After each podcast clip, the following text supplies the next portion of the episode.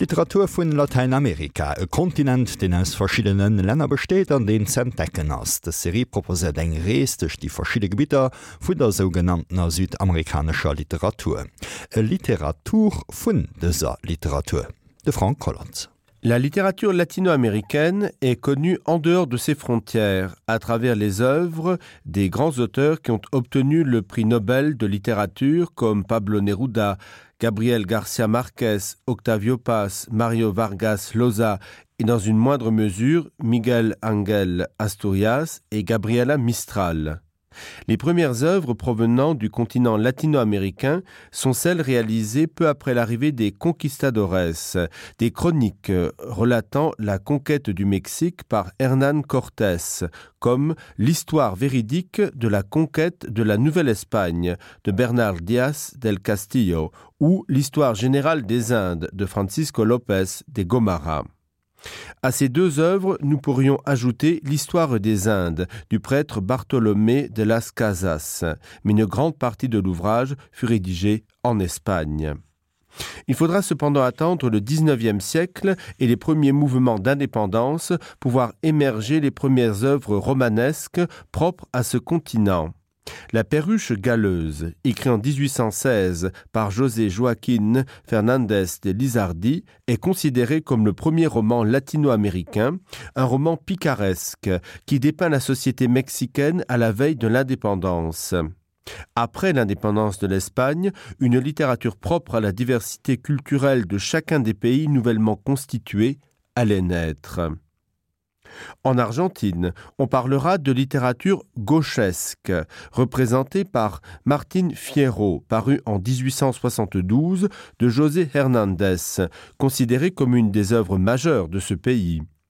Au XXe siècle, l'Argentine va devenir un des pays les plus prolifiques, avec des auteurs de renommée mondiale comme Jorge Luis Borges, Roberto Arlt, Adolfo Bioy Casares, Silvina Ocampo, Ernesto Sabato, Julio Cortázar ou Manuel Puig.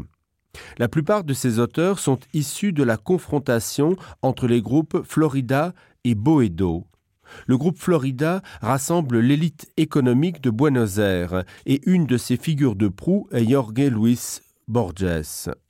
Quant au groupe Boedo, il représente le mouvement avant-gardiste de la littérature argentine, soucieux des problèmes économiques et sociaux des travailleurs. En Bolivie, la littérature se base surtout sur l'indigénisme, comme on le découvrira dans les œuvres d'Alcides Aguerdas, ou sur la guerre du Chaco avec le Paraguay, relatée par exemple par Augusto Cespedes.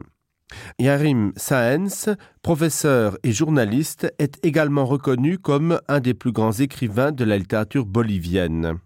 Par ailleurs, au Brésil, comme tout le continent latino-américain, la littérature propre à ce pays commence à partir de son indépendance du Portugal en 1822.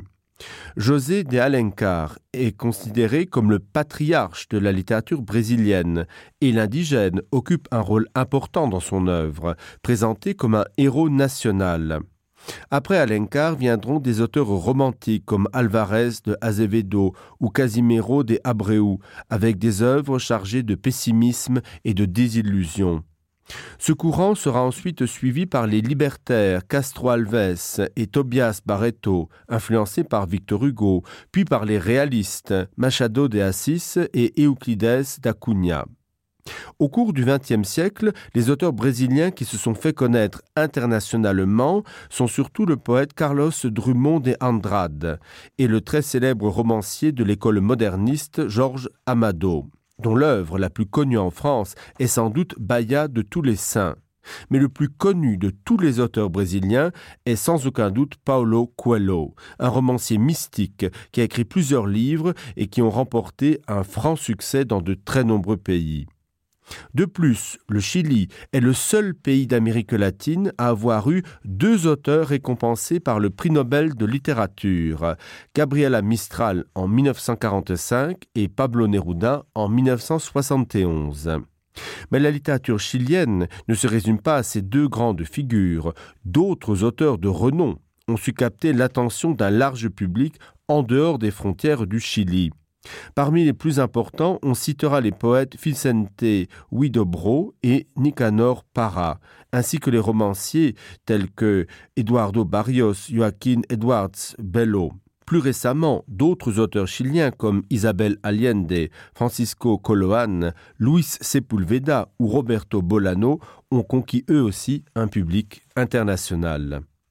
En Colombie, la littérature créole s'est longtemps imposée jusqu'à ce que des auteurs colombiens réussissent à exprimer le particularisme de leur pays à travers son héritage espagnol, indigène et noir. Un homme surtout va incarner à lui seul le réalisme magique en Colombie, l'écrivain Gabriel Garcia Marquez, dont les œuvres ont été reconnues mondialement avec l'attribution du prix Nobel de littérature en 1982. À Cuba, enfin, la littérature a fait son apparition très tôt en raison de l'arrivée des conquistadores espagnols qui se sont servis de cette île comme la base principale de leurs explorations en Amérique. Mais c'est au XIXe siècle que la littérature cubaine va véritablement se développer avec des auteurs qui vont se faire connaître rapidement dans le monde entier. La littérature cubaine se caractérise par une grande tradition poétique, dont les plus illustres représentants sont José Maria Heredia, Nicolas Guilaine, José Lezama Lima ou José Marti, ce dernier étant considéré comme le père de la patrie. En ce qui concerne le roman, les auteurs cubains les plus représentatifs sont Virgilio Pinera, Severo Sardoui, Reynaldo Arenas et surtout Alejo Carpentier un écrivain qui va beaucoup influencer la littérature latino-américaine dans son ensemble avec l'introduction du réalisme merveilleux. Das Iwerblick iwwer Literaturen vun Lateinamerika weist also wie reich an diversifiierten Kontinenders.